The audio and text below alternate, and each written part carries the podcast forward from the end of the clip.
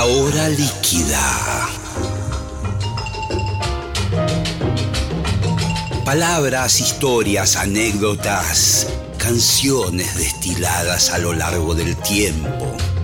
Un cóctel que se evapora, una hora que se escurre entre las manos. Mi nombre es Gillespie y les doy la bienvenida a La hora líquida. Comenzando el programa eh, a un ritmo vertiginoso. Solo tenemos una hora, como ustedes bien saben, y la, queremos aprovechar plenamente. Primero agradecer toda la cantidad de mensajes que me dejan en las redes sociales. eh, y algunos comentarios también, sugerencias que estoy tomando al pie de la letra. Una de ellas es para la gente que mira por YouTube, por el canal de YouTube de la radio, el programa. Eh, me están comentando que me suelo aplastar en el sillón. Algunos incluso se tomaron el, el atrevimiento de llamarme el monstruo gelatinoso, que me parece una falta de respeto a un conductor como yo.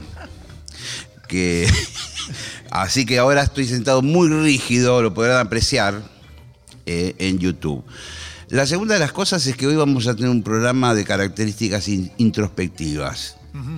Nos vamos a tratar de meter en un mundo prácticamente insondable, al que muy pocos se atrevieron a entrar.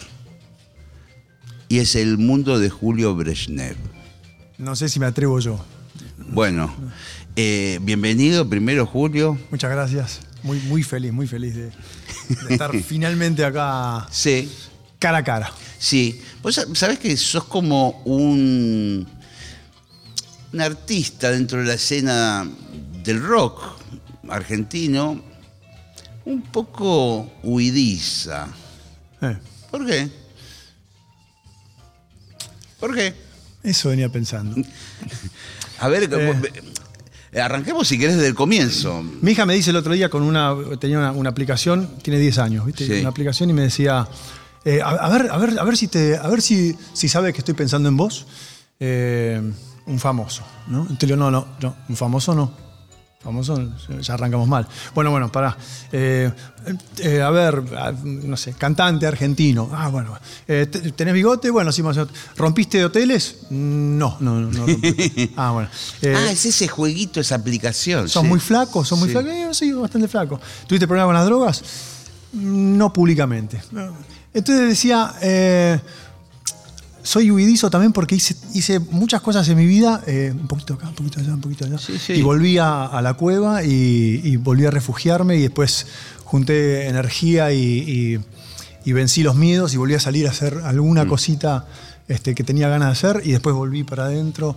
Y, entonces eh, uno se vuelve hu- huidizo cuando, cuando... Yo pensaba en, en Mick Jagger, ¿viste? Mick Jagger, eh, o sea, más, más clásico que Mick Jagger. Sí, Tiene el mismo corte de el pelo de, los 19 sí, años. sí, es cierto. La misma banda. los mismos Casi temas, te diría que los temas nuevos son los mismos que los viejos. Es una cosa insólita, ¿no? Sí. Mantienen al Que pie está- de la letra. Que está bien. Que está bien. Si vos vas a ver a ACDC, Yo también no soy un querés que hagan algo diferente a eso. Yo también soy un defensor de eso. ¿eh? Eh, digamos, no lo digo en tono peyorativo. Después, si querés, no- ahondamos un poco más en, en esa temática. Pero seguí, seguí con, con el- con ese razonamiento. Mick bueno. Jagger. Y Mick Jagger, viste, yo, bueno, no quiero ser peyorativo yo tampoco, pero pienso en el rock, viste, en romper barreras, en cambiar, en evolucionar, en, en crecer, en, en, viste, en sumergirte. Y, y pienso, qué loco, ¿no? La banda más grande de- de- del rock and roll de- del planeta siempre hizo lo mismo, eh, más o menos, viste, el mismo look, todos el mismo look, eh, la misma onda, la misma banda, eh, Sí. 40 años, Sí. viste, y entonces decís, bueno, mi, mi camino fue hasta acá muy diferente, hice un poquito acá, un poquito allá, viste, quise hacer un poco de, a ver cómo era la televisión, no me gustó, viste, dije, nunca más voy a hacer televisión. Busqué la posibilidad de hacer un poquito de cine, algo de teatro, este, comedia musical, después dije, no, comedia musical, ya no, viste, no. Este, pero bueno, pero siempre, siempre en, en- en todo momento, desde, desde la adolescencia, escribiendo canciones y, y tratando de, de agarrar una guitarra y sacarlas. ¿Viste? Y- Pero, eh, disculpame, me quedó la duda. ¿Y qué, y, y qué le dio a, a- el- en el jueguito? No, no, no, Como- nunca me encontró. Ah, nunca me encontró. digo. Porque no había, no había suficientes claro. características, ¿viste? Si uno. No había de- de- toda esa información cruzada en internet de tal forma que saliera tu Y que fuera, y que fuera algo, ¿viste?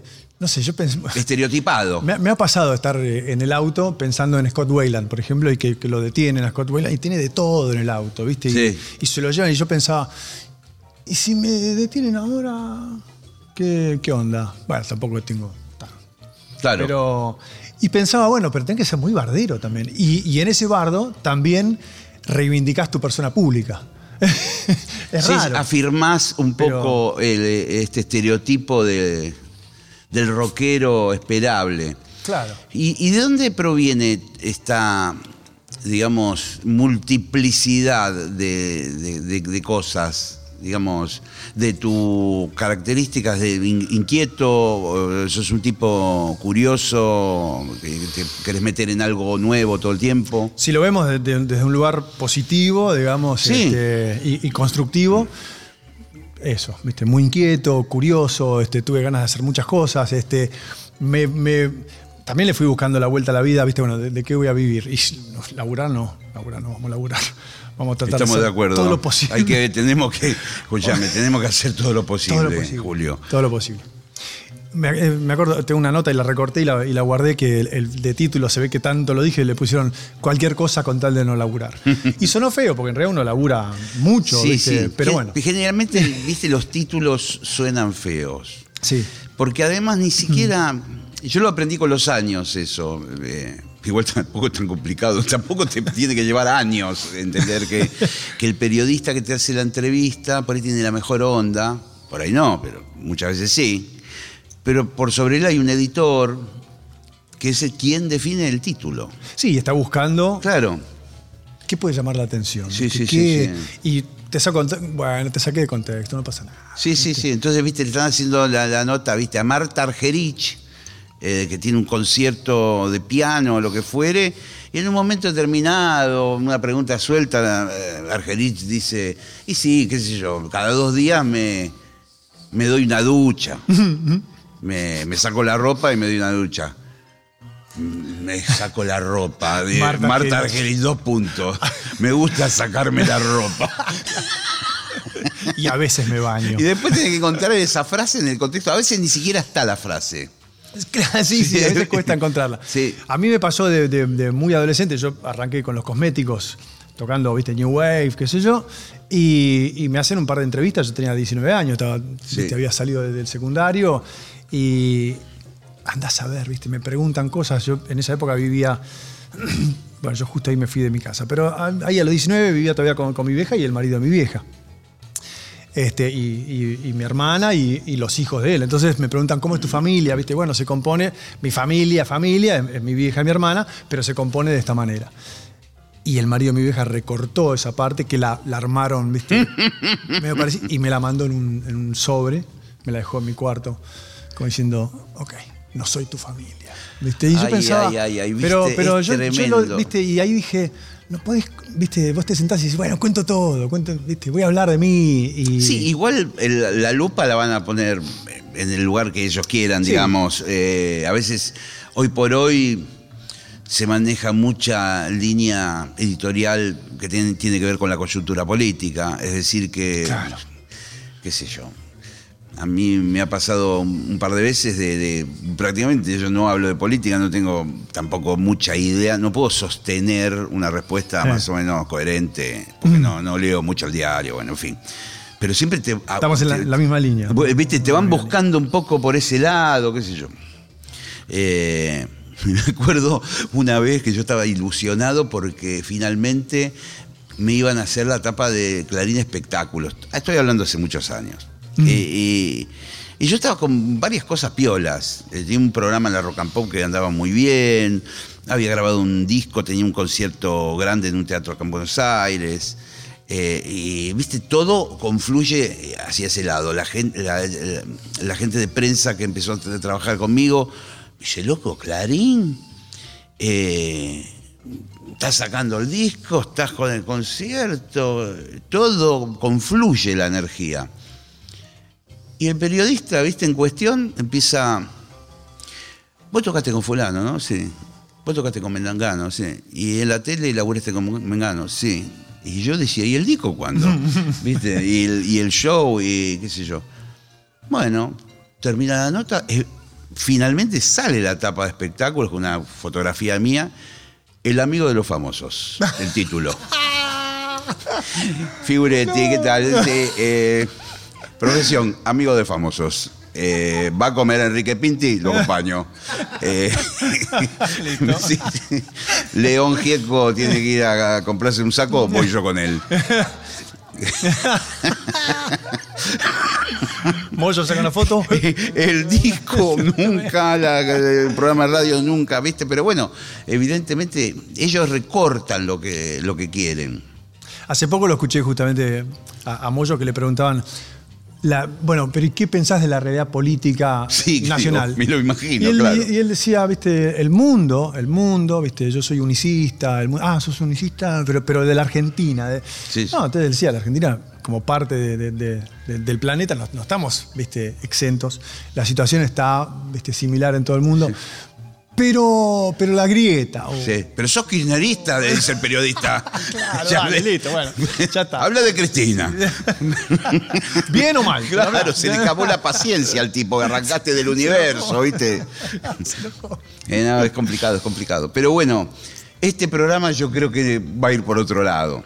Va a ir por otro lado. sí, sí, sí, Bueno, vol- volviendo a, a- a la parte positiva, que es, que es, viste, la curiosidad, yo creo que también, de alguna manera, eh, usando mis talentos o, o- o en lo que más o menos eh, era bueno y, y buscándole la vuelta a, a la vida, también fui haciendo muchas cosas porque, qué sé yo, por ahí no, no ahondé lo suficiente en una. A pesar de que, bueno, Beta Madre fueron 20 años. Ahí, ahí. Claro, sí, sí. Después, vamos a llegar un poco a eso. Pero sí es cierto que, digamos, hay muchas formas de encarar estas disciplinas. O, se le- o- o elegís un camino y le metés a fondo, Mm. o, tenés varias, varias cosas a la vez. Y bueno, y un poco ese ancho de espectro te quita profundidad. Vos no podés Sí, ser, ¿entendés? sí, sí. El violero más rápido del oeste, el no sé qué, porque bueno, Claro, está- eh, claro. haces un poco de cada cosa, ¿no? Sí. Eh, y un, un poco me imagino que la- va por ahí, ¿no? Sí, yo creo que la, la- la- la- la buena parte de esa, digo, hoy, después de muchos años de, de- de hacer cosas y dar vueltas, este, creo, creo que lo lindo es sentir, viste, que, que viviste muchas vidas. O sea, yo tengo esa sensación, ¿viste? Sí. Veo por ahí, no sé, por ahí me Porque vos sos ochentoso Claro. con tu banda anterior de Beta Madre. Claro, con, co- cosmético, cosméticos, claro, cosméticos, ochentoso. De la época 80, de, de- 85, sacamos discos en 85 y 86. Claro, claro. Este- Contemporáneo con Sumo, Claro. Soda Stereo, ¿no? Claro, claro, Soda, Virus que ya estaba. Este, Y ahí eres un pendex. ¿Qué, qué edad tenías? Y yo te- arranqué con la banda, eh, tenía 18, estaba en, en quinto año justo. Claro. Eh, y después grabé, el primer disco lo grabamos, cumplí justo 20 y a los 21 ya terminó. ya, ¿Y, este, y quiénes eran, digamos, tus amigotes del mundo de la música en ese momento? Y en ese momento, mm, los cosméticos. Ah, tus compañeros. Porque, porque Eh, secundario, colegio, amigo del colegio. Este, empezaron a tocar como para, para ese ámbito también. Yo estaba, estaba en cuarto año cuando eh, hicieron un musical los de quinto año, ¿viste? Que Como, Sí, sí, una muestra, llaman, algo "Che, vos, así". vos cantás, ¿viste? Entonces me sumaron, eran, to- eran todos los de quinto y una compañera mía y yo de cuarto. Y canté un tema de Billy Joel, ¿viste? Una cosa así. Y después de eso viene un, un pibe y me dice, che, yo tengo un muy amigo que es eh, director artístico de una compañía, vos podés grabar un disco. Oh.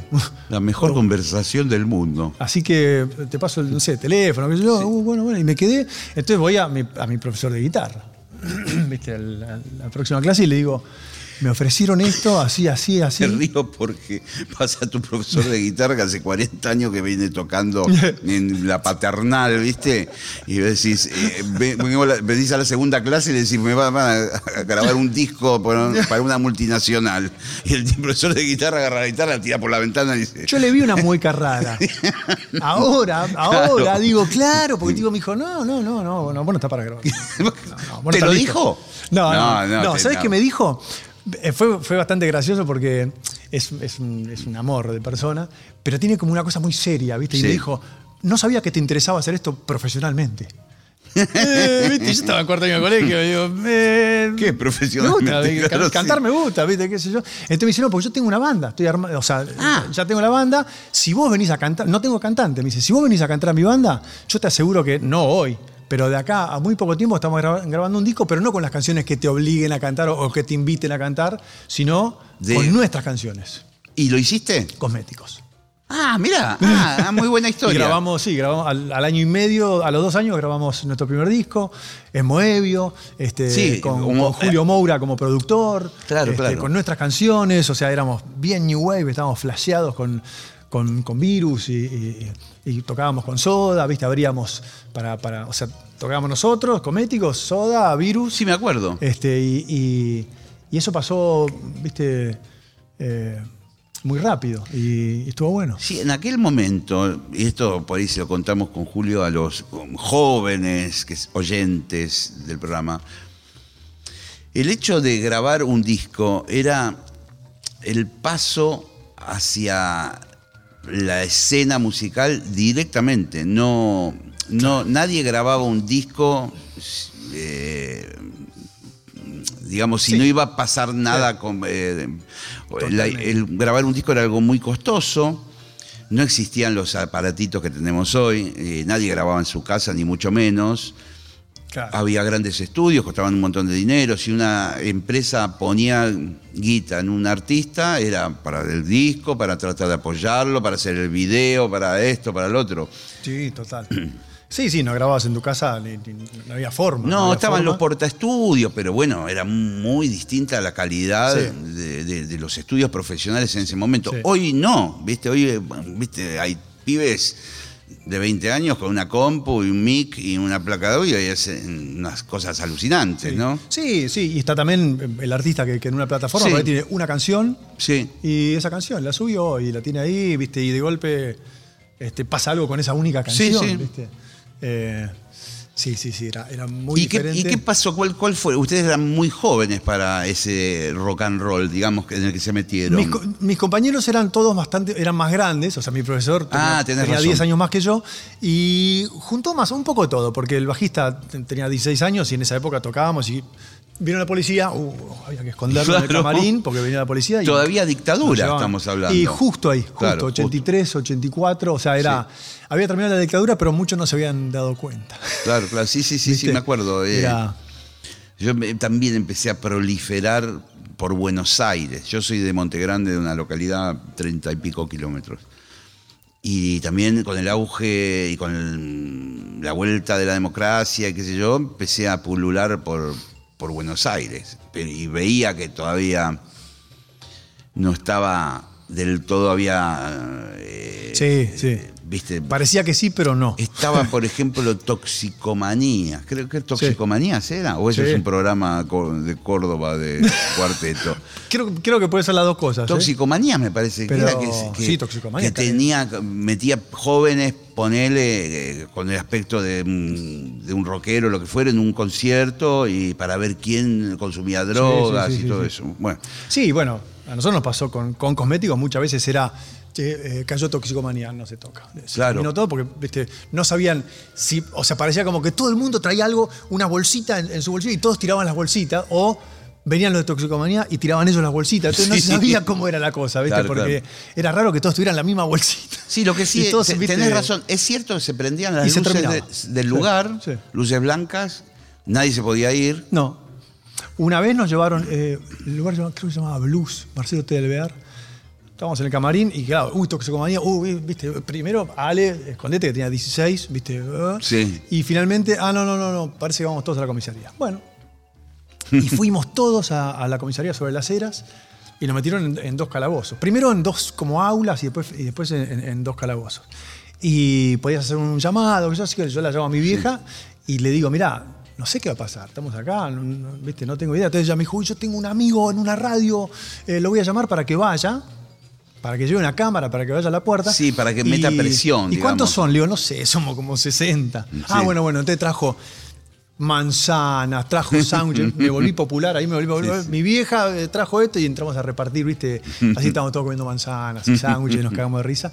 Y de a poco fuimos saliendo, pero este, mm, este amigo de ella, que trabajaba en alguna radio Sí, AM, sí. vino con una camarita, se paró en la puerta, ¿viste? A ver qué onda, qué sé yo. Y, y bueno, y no sabemos si por una cosa o por otra, pero finalmente fuimos saliendo. Y Este, bueno, eso pesa, viste, también. Sí. eh, porque creo que nos, no sé bien cómo es. Nos vamos a meter en un berenjenal porque yo no tengo idea de. Aparte, ni íbamos a hablar de política. Bueno, bueno, por eso. Pero creo que unas pocas horas te pueden tener retenido, después te tienen que largar. Sí, sí, bueno, es- sí. pero listo, vámonos de este Pero tema bueno, sí, que sí, de- sí, desconozco. ¿Por qué nos metimos en esto, Sí, Julio? sí, sí. Pero, ¿Qué necesidad teníamos de entrar en esta estamos, estamos en otro, estamos en otro- Bueno, la música grabada. Yo eh, Sí. estoy, estoy leyendo la, la biografía de Keith Richards. Y que es maravillosa. Vida. ¿no? Sí, sí. Maravillosa, maravillosa. Y él, y él, y, y él eh, me, me está haciendo darme cuenta, a cada rato dice, gracias a la música grabada, gracias. Porque hace 500, bueno, hace, bueno, de- desde, Sí. que, desde que empezamos que se hace música, pero recién hace menos de 100 que se graba esa música. Claro, tenés razón. Y él decía, viste, sacar un tema, tener un disco, ponerlo y ponerlo de vuelta, viste, y ponerlo de vuelta y otra vez más. O sea, antes era, uy, ese tocó algo, uh, pasó. Pasó Sí, la sí. música, pasó la canción. Sí, con la notación musical empezaron a, a- a trascender, viste, bueno, aquellas obras de, de- de la música clásica, por ejemplo. Primero esas cosas, claro, y después. Pero nadie, a veces no sabían cómo sonaba eso. ¿Me Claro. entendés? Se encontraban, en, no sé, en un lugar, en, en- eh, un cuaderno con unas anotaciones musicales y decían, ¿y esto cómo suena? ¿Viste? sí, Claro. sí. Bueno, Pero, mi- y mi- también por ahí la música grabada, no sé qué te parece a vos, eh, permitió la universalización de los artistas. Claro. ¿Entendés claro. que nosotros, por ejemplo, acá en la Argentina escuchábamos Nat King Cole, poner en los años 50? ¿Qué- qué- ¿De qué otra forma le íbamos a escuchar al tipo? Claro, Con los claro. discos, viste, que se vendían, o a los Beatles, sin ir más lejos. Claro, claro. Que sin, nunca sin vinieron. video, sin, sin, sin filmaciones, sin televisión, sin, sin posibilidad de viajar, ¿viste? ¿Qué- Sí, qué- sí. Bueno, me, voy a Nueva York, voy a verlo a Nat King Cole. Claro, claro. No. No, no, pasaba no. y pasaba, pasaba y, y- y- y bueno, y ahora estamos en la exacerbación de la grabación porque es como decías vos, ¿viste? Hoy en día, que está buenísimo, puedes grabar en tu casa, puedes... eh, En el celular. Puedes publicarlo, puedes grabar en el celular y, Sí, y, puedes publicarlo y subirlo a una red o lo que fuere, pero es más difícil que te den pelota. Sí, sí. Porque vos sí. entrás como en un mare magnum Sí. de millones que están haciendo lo mismo. ¿Viste? Por ahí en aquel momento nos sacaban discos 500 bandas. Por ahí, Mirá, no sé qué sellos sí. eh, fueron ustedes eh, con cosméticos. Eh, lo que es Sony hoy, que era CBS. CBS. Bueno, y de repente CBS decía, este año sale Soda Estéreo, Cosmético y Miguel Mateo y, y adiós. Bueno, yo, yo me acuerdo, yo, yo pensaba el otro día, era medio un monopolio de la música. Cuando, cuando nosotros escuchábamos, o sea, en mi primera adolescencia, Queen, Pink Floyd, Zeppelin. Sí. Está bien, podemos- o sea, si nos ponemos a contar, y por ahí son 25, pero viste, pero 25. Sí. No Son 2 millones y medio. Claro, ¿viste? claro. Zeppelin, viste, Purple, eh, King Crimson, ponele, Sí, eh, sí. viste, y, y ese era el, el monopolio, eso tenía el disco, eso si ibas a la disquería y tenías ese, ese y ese, y eso es todo lo que podías eh, escuchar. A- a- a Era más acceder. fácil, Julio, ¿o no? Así era más Yo he hablado con gente de, yo- de la generación anterior a la nuestra, porque vos debes ser cincuentón. Sí, 56. bueno, eh, de, lo- de los que tienen sesenta y pico, era más fácil para ellos. Por ejemplo, les, les gustaba el rock. Entonces decían, Sí. ¿qué te gusta? El rock. Bueno, ¿pero el rock qué? Mi tipo con blues, Manal. Único grupo.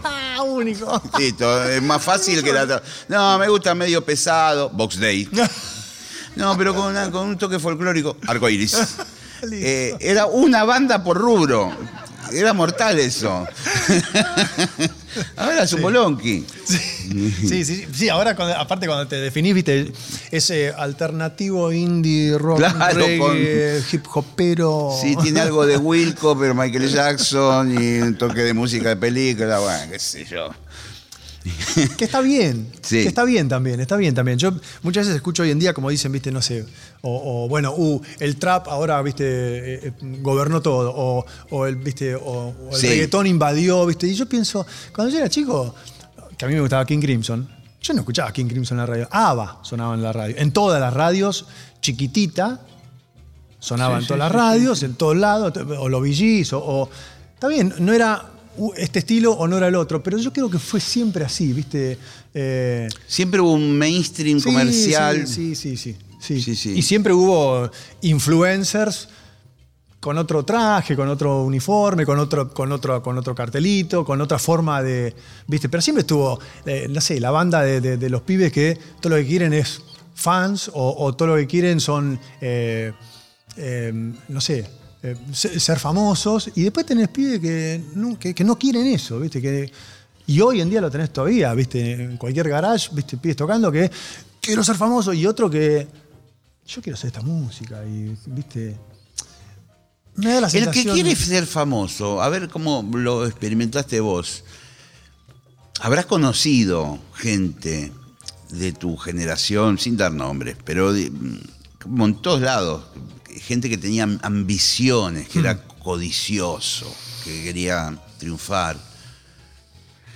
Yo lo que siempre noté es que se les notaba mucho a esas personas sí, lo que querían. sí. Era muy eh, evidente y a veces hasta contraproducente. Porque esa Sí. ansiedad, ¿viste? Esa energía hacía que medio, por ejemplo, los grandes no le dieran bol- mucha bola. Claro, Porque claro. le, le olfateaban, Este, no, este sí. es un trepa que. Hola, ¿qué tal? El No amigo de los este famosos, sí. soy el amigo de los famosos. ¿Qué tal? ¿Entendés? Eh, no sé si vos notaste eso y que por ahí la música va premiando, no sé si con dinero ni con fama a veces, pero la música va premiando a los copados, a los Sí. que van a, a veces tardan más, Sí, ¿no? sí. Sí, yo, sí, qué sé yo. Creo que el, el éxito en, en la música específicamente es lograr hacer eso que querés hacer. Sí, exacto. ¿Viste? Eh, y, y- Y encontrar- por favor, por no, no- no- no la pegues con una canción que no te gusta. Claro. Porque Sí. uno lo- no lo piensa. Yo, yo como músico lo he pensado muchas veces. Todos te van a pedir esa canción. Ah, Sí, vos sos el de, Sí, no sí. sé, viste, el, el rulo, el rulo loco. Sí, sí. Sí, hago también otra cosa. Ah, no, eh, tocar rulo loco. Sí, sí. y sí. No, voy a- no. y aparte, Tocar- tocar duro, genuinamente, no. genuinamente lo piden, porque a ellos les gusta, Sí, al- sí, ¿entendés? sí. Sí. Me acuerdo en un momento que, ¿te acordás que Papo había hecho Mi Vieja y, y después, bueno, eh, Mi Vieja es una júbila. Sí. Bueno, lo había hecho para el programa de Tato Bores, la letra la habían hecho Eh, Sebastián, Sebastián, Borestein. Eh, y él no consideraba que esa canción era algo de su natural repertorio. Había, era- lo, lo habían hecho para poner ese domingo en el programa de Tato Bores en Canal 13.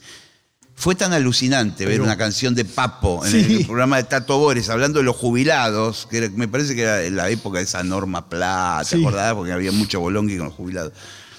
Eh, que todo el mundo le decía, cantá mi vieja. Claro, claro. Está buenísima, ¿viste? Eh, y es un poco. Él después la terminó incluyendo en algún disco. Me Sí, parece que sí. en blues local o en uno de esos. Pero él se encargaba de decir, no, bueno, pero la letra no es mía. la- me llamaron para pedirme esa canción del programa de televisión. ¿Viste? Como decir una cantidad de salvedades. Sí. Porque uno después queda un poco esclavo. Y si encima la canción pega. Sí, sí, sí. Bueno, está buena mi vieja. Eh, Sí. yo, yo me acuerdo cuando falleció Ulises Butrón, que, que leí que, que él, viste, él nunca le gustó lo de lo de Tango lo de Feroz, Feroz, me viste, y yo imagino, pensaba, claro. qué lástima, porque estaba, estaba bien igual, Sí. pero, pero él sentía que eso no lo representaba, viste, y entonces vivió gran parte de su vida, eh, viste, ah, dale, canta el tema de Tango Feroz, viste, y no, pero yo hago otras cosas. Eh, Sí, estaba Es pensando, sí, estaba pensando en Ulises, qué gran músico, y, en- y- y se me vino a la memoria también Lito Nevia, cuando él protagoniza la película El extraño de pelo largo. ajá. Lo volvían loco con la canción El extraño de pelo largo. Bailando por la calle, que era de claro. Roque Narvaja la canción, Claro. y de, del grupo, no me acuerdo cómo se llama, La Joven Guardia. La joven guardia, claro. Eh, y, y Lito y- hizo el papel protagónico de la película, pero esa canción no era de él ni de su repertorio ni, de los gatos, digamos. Claro. Eh, eh, pero bueno, es. Bueno, Lito Nevia lo logró, ¿no? Como Sí. que venció eso. Venció. Debe haber sido furor en su momento. Venció. Y así todo eh, tuvo, tuvo su, su recompensa, ¿viste? De, qué sé yo, sus canciones. Este, por ahí algunos no... no- su- sus canciones, su libertad también siempre artística, ¿no? Sí. De- que eso está muy piola, como, como de- decir cuando alguien llega a ese nivel de trayectoria y qué sé yo, de poder grabar todos los discos que quieran y Sí, qué sé sí. yo, y, y si tienen un hit mejor y si no tienen es lo mismo, ¿no? Sí, sí, y también está eso, ¿viste? Tu- tu- tus amigos, tu entorno. Pero así un tema que pegue, después haces lo que vos querés. Y vos decís, no, no, después, después cagué, después no hago lo Claro, que quiero. después que, eh, quieren otro tema que pegue. Claro, Ese es el claro. problema. Es como cuando vienen tus parientes que presentás a tu novia y de cuándo se casan. Claro. Bueno, nos casamos. ¿Cuándo tienen un hijo? Bueno, ¿cuándo se divorcian? Bueno, paren, ¿viste? Déjennos, déjennos vivir. Sí, sí, sí, sí, sí, sí, déjalo vivir el momento, Sí, el, el ahora. El Che, ahora. vamos a entrar en el mundo beta madre. Un montón de años con ese grupo. Beta Madre fue, sí, fue un, un hermoso momento. Yo me acuerdo cuando, cuando la banda ya existía y tenían un cantante que, que se había ido, ¿viste? Y, y me preguntaban si yo quería, ¿viste? Escuché, tenían un primer, yo no sé si era un demo en ese momento, o un, un primer CD, y escuché y dije, este es el lugar, yo tengo un montón de canciones, este es el lugar donde podría ponerme a, a- Sí. a escribir, ¿viste? A escribir. Había una, una afinidad musical, ¿no? Sí, sí, sí, sí, sí, sí, venían de. Ellos venían de, de- de, qué sé yo, de escuchar, no sé, mucho Génesis y, y rock progresivo, pero estaban haciendo una cosa más pop, por decirlo de alguna manera. Y cada uno traía sus canciones y yo, yo entré a la banda y les dije, che, ¿por qué no, no, no vamos a la sala y tiramos ideas entre todos, viste? Después terminé escribiendo las letras yo, te parece como que fue un, manejo, ¿viste? Al final, bueno, la eso sí, las letras las escribo yo. ¿eh? pero, pero en realidad se, fue, se fue dando. Pero Beta Madre se transformó en un lugar donde los cuatro llegábamos por ahí con una idea y, y fue, fue maravilloso porque nos gustaba, a, a mí siempre me gustó, todo lo que me propusieron me gustó. ¿viste? Eh, Coca traía un tema en el bajo, uy, qué bueno eso, ¿viste? Y no tenés algo para, para agregar, y tengo esto, uy, qué bueno eso. Y así... Qué, qué bueno, ¿no? Eh, Eh. Que, que hubiera tanta sintonía, de sí, verdad. Sí, sí. Hicieron varios discos. hicimos 10 discos. Claro, claro, claro. Yo recuerdo también, tenían actividad, tocaban, hacían conciertos. Sí, yo venía para acá justo pensando en eso, ¿viste? En cómo cuando estás solo eh, eh, con tu proyecto, ¿viste? Hay, hay veces en, en los que se desdibuja la cosa, porque con una banda estás, siempre está el ensayo, ¿viste? Y de golpe pinta un festival, y si pintó el festival, bueno, ya que vamos a, a Córdoba, vamos a hacer un par de showcitos también, entonces, uy, ¿por qué no armamos una gira este, en el norte? Bueno, dale, vamos. Y volvemos y hay que volver a ensayar, y eh, hay temas nuevos, y, ¿viste? Grabamos otro, otro disco, hicimos... eh, autogestión. Claro, es una dinámica, eh, la dinámica grupal, bueno, eh, viste, compensa por ahí un momento que vos no estás mm, tan bien, Sí. está bien el otro, viste, es como que... Haces es un- terapia, haces es- terapia. Sí, es un organismo más complejo que cuando vos sos solista, que si no estás bien, eh, que guardás Se- dos meses en tu casa, o sea, no te salva nadie. Sí, sí. Que es lo que estás haciendo ahora, digamos, en el sentido de que tus nuevos temas ya son Brezhnev. Claro, y digo, bueno, tengo que. Viste, me levanto y digo, tengo, tengo que seguir adelante, si no. Si no, no lo va a hacer nadie por mí. ¿Viste? Y con, con Beta Madre fue así como independientes y, y, viste, yo me acuerdo que el primer material fuimos a, ver a un director artístico de una compañía, como se hacía en ese momento. Sí, ¿viste? siempre, Bueno, sí. 98, ¿viste? Y escuchó un tema, mm, escuchó otro tema, ¿no? escuchó un tercer tema y dijo, "Eh, este me gusta, ¿eh? ¿Tienen más de este? Claro. No, no tenemos más de este. No, tenemos este. Claro. Y este, y este, y este, y somos así, medio heterogéneos. Pero de este no, no, no, no, de ese no tenemos. Y nos fuimos a casa pensando, no tenemos que ir más a una compañía discográfica, tenemos que hacer nuestras canciones y, Claro. y, y era justo el momento en el que podías empezar a más o menos conseguir un estudio, más o menos grabar, más o menos decir, bueno, a ver dónde fabrico, a ver una distribuidora. Y laburamos con eh, de todo, o sea, de- de- desde pop art hasta, hasta gente amiga, este, eh, distribuidoras de todo tipo, eh, editoriales de todo tipo. Terminamos grabando para Sony. este, que, que nos reíamos porque decíamos, finalmente nos pagan hasta el catering. Así que aprovechemos sí, este momento. sí, porque Sony es el, otro, el formato antiguo de las grandes. Y terminamos eh, pudiendo hacer un disco con Gaby Pedernera como productor, este, que era algo que yo tenía muchas ganas, pero que tampoco viste, podíamos acceder así de la nada. Este, digo, económicamente, si le eché. Venite a. No, no, Entonces más vale. O se te- armó. viste. Y terminamos nominados para un Latin Grammy. Claro, claro. Viste, como. Bien a lo beta madre, nos habíamos disuelto. Sí, Era sí, la pandemia Sí. y nos nominan a un, a un Latin Grammy a mejor álbum de rock, que fue nuestro último disco, el décimo disco. Eh, se transmitía todo, por- o sea, no- no- bien beta madre, no, no pudimos ir, viste, a, a Las Vegas. No, nada. no, lo- el colmo hubiera sido que ustedes se están separando, una discusión tremenda, y de fondo se ve el televisor que dice, ganó Beta Madre el Grammy. ¿Viste? Mientras ustedes se están peleando. Bueno, Pero- en esa época, mucho, o sea, durante la pandemia, muchas entrevistas eran cómo es esto de no poder tocar. Y, y nosotros decíamos, nosotros cortamos en enero y dos meses después cortaron, cortó el planeta entero. O sea, pararon todas las bandas. Entonces fue como. Yo lo sentí más como una premonición que, que como un. Claro, y como, un una freno, oportunidad ¿viste? quizás Sí. en esa coyuntura tan complicada, mm, obviamente, pero por ahí, y arrancaste con tus temas que eran temas que habías guardado, que tenías dando vueltas por ahí, ¿no? Yo en una época, yo arranqué de, muy chico escribiendo canciones de cualquier tipo, lo que fuera, ¿viste? Cualquier cosa. Y después en un momento empecé a ser selectivo, onda, uy, que este tema, no, este tema no soy yo, ¿viste? Entonces empecé a descartar. Y ahí es como, ahí es donde más, ¿viste? En Betamadre, eh, donde más escribí, ¿viste? Y, era... Y a veces aparecía una canción y yo decía, uy, qué buena está, pero esta es muy como o, íntima o, no es para Betamadre, la voy a guardar. Y, ¿viste? y fui guardando, fui guardando así. Y cuando, cua- en la pandemia, viste, abriendo cajones, ca- cajones mentales y cajones reales. A ver, esta, ah, y esta canción, viste, empecé a escuchar cosas. Y ahí es donde empecé a decir, qué loco, cada vez que hice una de estas canciones que no eran para Beta Madre, que si bien Beta Madre tenía mucha acústica, todas estas canciones tenían guitarra acústica. Y dije, Esto es un disco, Sí, dijiste. sí, sí, sí. O, o, no sé, Sí, un EP. Un EP o, dos EPs, ¿viste? pero es el principio de algo que quiero que sea en este, en este formato, ¿viste? Yo, bueno, lo loco es que nunca más prendí un equipo de guitarra eléctrica ¿En serio? desde, desde, desde, de- desde que cortamos con Betamadre en, en el 2020.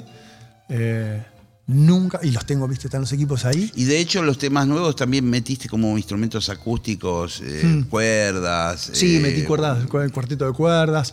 Y de golpe hay algún. Grabé una guitarra eléctrica, pero porque me obligó este, Peter Gómez, que es el productor con el que estoy laburando. Porque le dije, bueno, hay que meter acá una viola distorsionada. Bueno, vos, Sí. la madre. No, no, no, grabá la voz. Le digo, yo, yo- yo toco acústica. no, boludo, no. Entonces, bueno, entonces grabé. Una la grabé yo, pero después el resto de las guitarras eléctricas las grabó él. Este, y no soy muy buen guitarrista acústico, pero. pero ¿Y quién es buen guitarrista acústico? O sea, digo, de- sí, redoblo la apuesta. Digamos, eh, uno toca lo que Sí. siente, ¿o no? Sí, sí. Che, ¿y, y cómo, cómo sigue esta historia? Porque ahora están los temas ya circulando.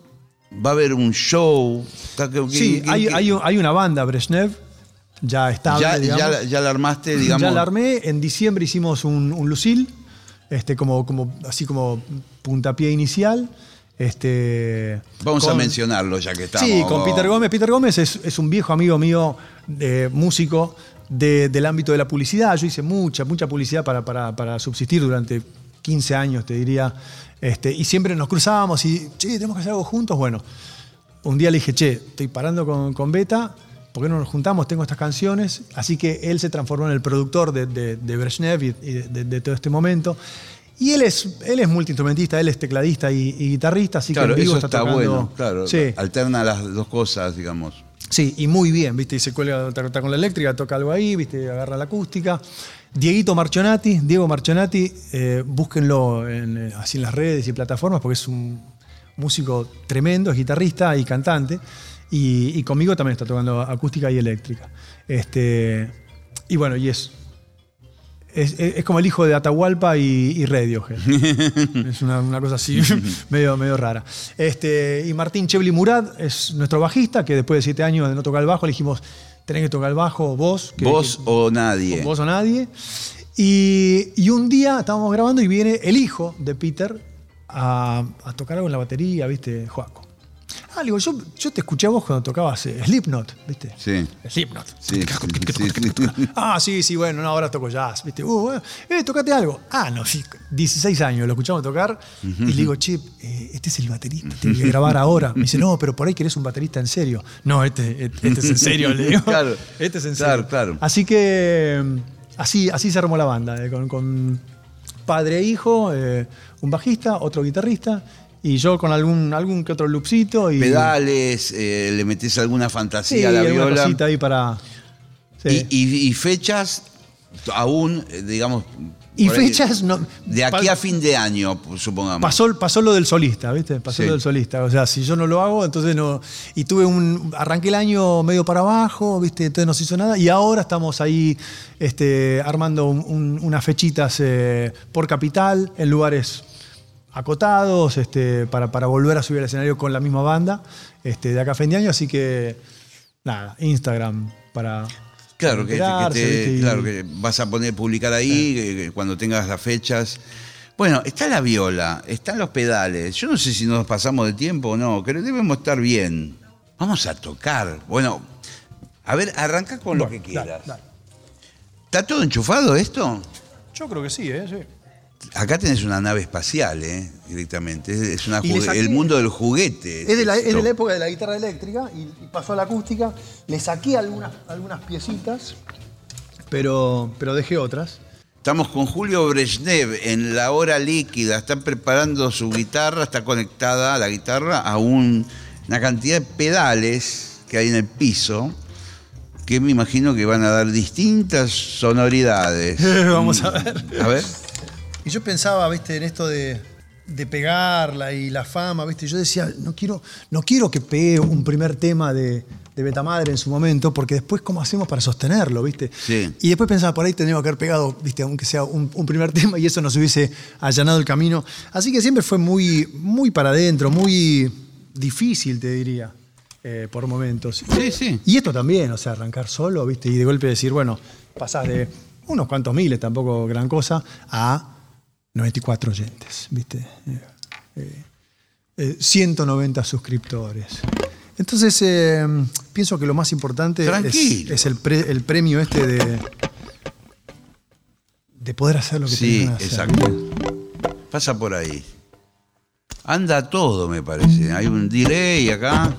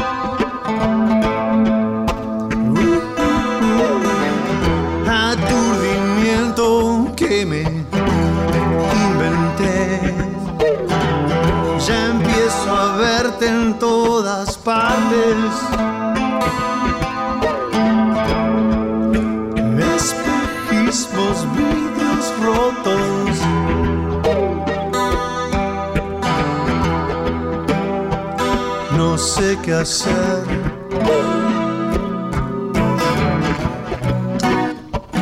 No sé qué hacer.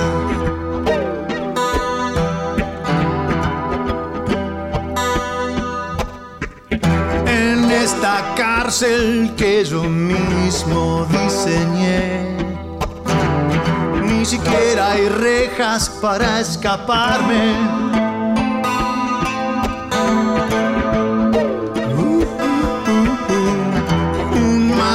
Manicomio, eso es lo que es. Donde soy la víctima y verdugo.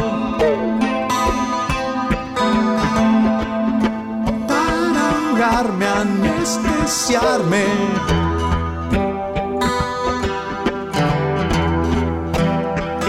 No sé qué hacer.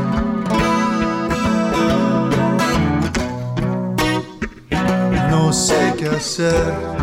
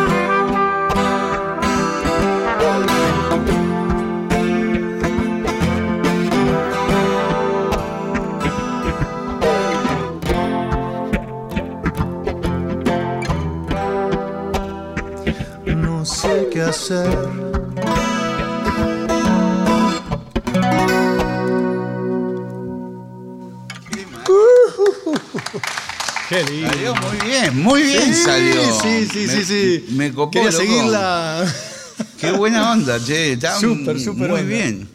Eh, me encanta el kiosquito que te armaste. Eso es un- Ahí eh, para- una banda portátil. tenés Sí, ahí. sí. Bueno, yo eh, en realidad mi, mi primera fantasía cuando largué así solo dije, voy a salir solo y voy a revolucionar con esto. Y después dije, bueno, voy a llamar a unos músicos también. y- Sí, bueno, Este, lo que pasa es que también implica, vos recién ahí te grabaste una guitarra que de acompañamiento, e implica toda una coordinación Sí. que si te sale mal en un escenario, digo, Yo- se sí, te empieza a sí. quedar todo cruzado, Bueno, ¿viste? yo- un monstruo. Dos cosas. Una, eh, me acuerdo de verla a, a Marilina Bertoldi solita, viste, con, con, con otro, ¿no? Con, con otro, viste, y, y aplaudía ahí un cachito, tú, y lo grabó y lo, viste, y no sé qué, y se puso a cantar arriba. Hizo un tema de Tom York, viste, de Radiohead. Y Sí. pensé, wow. Que eso quiero, yo quiero hacer eso, Sí, ¿viste? sí. Y después lo veía a Tom York eh, en un video el otro Sí. día y arranca, ¿no? Pa, pa, cha, pa, Sí. Y un- no, no, no, dice, no, no, espera, espera, y volvió a empezar. Tu, tu, cha, tu. No, no, no, no, no. Y como cuatro veces, ¿viste? Claro, y claro. dije, bueno, te puedes equivocar, Y puede sí. salir mal y tenés que remontarlo. Lo que pasa es que con los músicos reales, con, con gente de, de, ¿viste?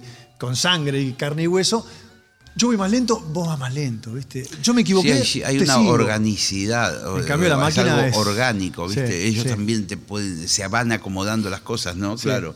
Y, y finalmente, vos sabés que incluso hasta te lleva menos tiempo ensayar la música con una banda Sí. que yo por aquí ha pasado Juana Molina por este programa y hemos hablado bastante eh, y ella también trabaja con muchas máquinas Sí. toca sola eh, a veces digamos ahora está creo que una gira sola y tenés que ensayar con vos mismo Sí, sí. ¿Viste? Sí. Decís, Sí. bueno, lunes y miércoles ensayo. Yo con- conmigo mismo. Y de, de ¿Viste? vuelta, y tenés que de vuelta empezar no a. que te arenga.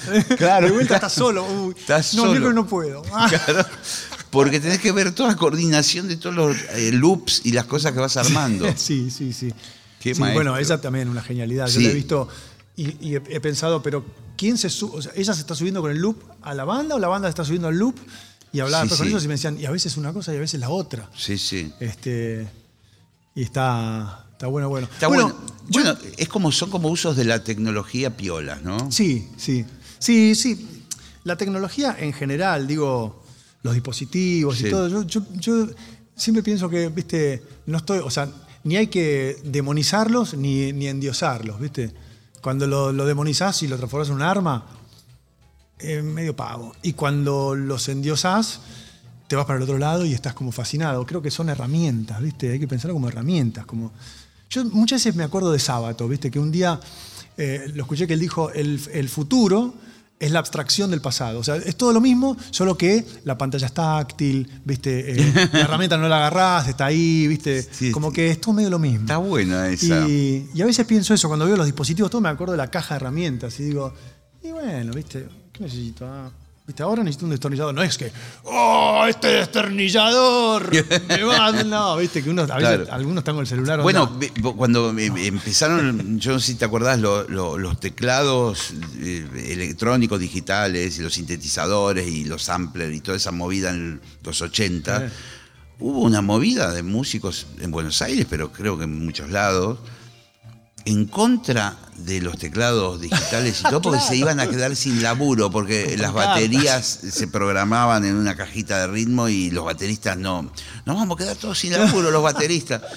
Y, y hubo como una onda, pero finalmente ahora conviven, Sí, ¿viste? sí, y muchas veces eh, ves grupos que tienen, tiran pistas y está tocando el batero o lo que fuere. Claro, sí, sí, sí, sí. Lo vamos incorporando. ¿viste? No tengan miedo. No tengan miedo, no, no va a pasar nada. O sea, nu- nunca va a pasar nada. Y al mismo tiempo todo el tiempo está pasando algo. Tengo tiempo de una canción. Bueno. Porque ya me hace enseñas. eh, Esta, bueno, entonces esta es muy cortita, pero la, la- la podemos prolongar sobre el final para que toques algo más, por favor. Dale, dale, Si dale, sí, sí. Y, y ya que estoy, te, te lo cuento así en vivo y todo, hace un tiempo pensé, esta canción sería para que Gillespie meta una trompeta. No esta, una canción. Y creo que te escribí por Instagram y después dije, No lo leí. nunca lo va, nunca lo va a leer, no, no, no va a llegar, así que te lo digo ahora. Nunca lo leí. Te lo digo Julio. ahora. En un momento dije, "Ay, le, le escribo. Porque yo y tengo dije, "Bueno, un pasó". seteo que eh, tengo que aceptar a las personas. No sé, me Sí, quedó algo así, que tengo que ver eso, sí. cómo. cómo, Sí, eh, que golpe están como en un lugar oculto y si lo aceptás ahí recién podés y leer. entonces, eh, bueno. Pero no te- bueno. ¿No te acepté? bueno, hay que. hay que- No, hay que no te vi, no te vi, no te vi, Hay que ver si este es el inicio para por ahí Bueno, en algún momento la, la grabes. Pero no es esta canción igual. Esta Bueno, es muy confusa toda la anécdota. Bueno, muy bien. Muchas gracias. Es una canción que todavía eh, estamos por grabar, así bueno, que. bueno, ni, ni la compuso ya. Vi- bueno, ¿Viste, viste eso que, que en vivo te dice, bueno, eh, ahora te, te- te comprometo, ahora te comprometo. ¿viste? Sí, por favor. Bueno, pará, no vamos a usar la pedalera ahora. Bueno, bueno.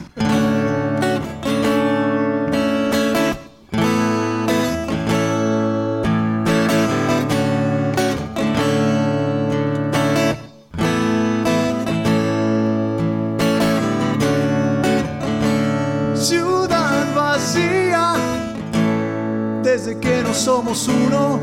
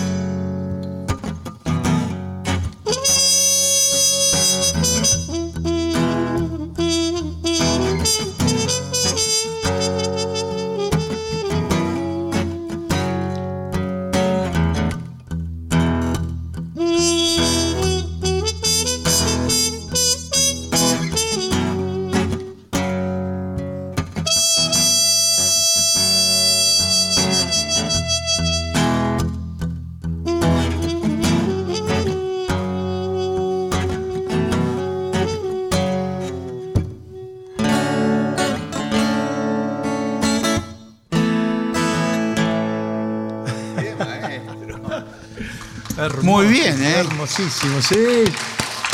Todos esos ensayos sirvieron para. Julio, gracias por la visita. Eh, alucinante, che. La historia de tu vida, qué locura. y un poco como, como- como mi vida, ¿viste? Nos fuimos para acá, nos fuimos para allá. Sí, para sí, allá, sí, sí. Ahondamos, bueno, y ahondamos en la música. Qué maestro. Gracias por la visita, Julio Brezhnev. Eh, búsquenlo en redes, vean cuando toca. Nosotros nos despedimos hasta el martes que viene, amigos, con la hora líquida. Pásenla bien.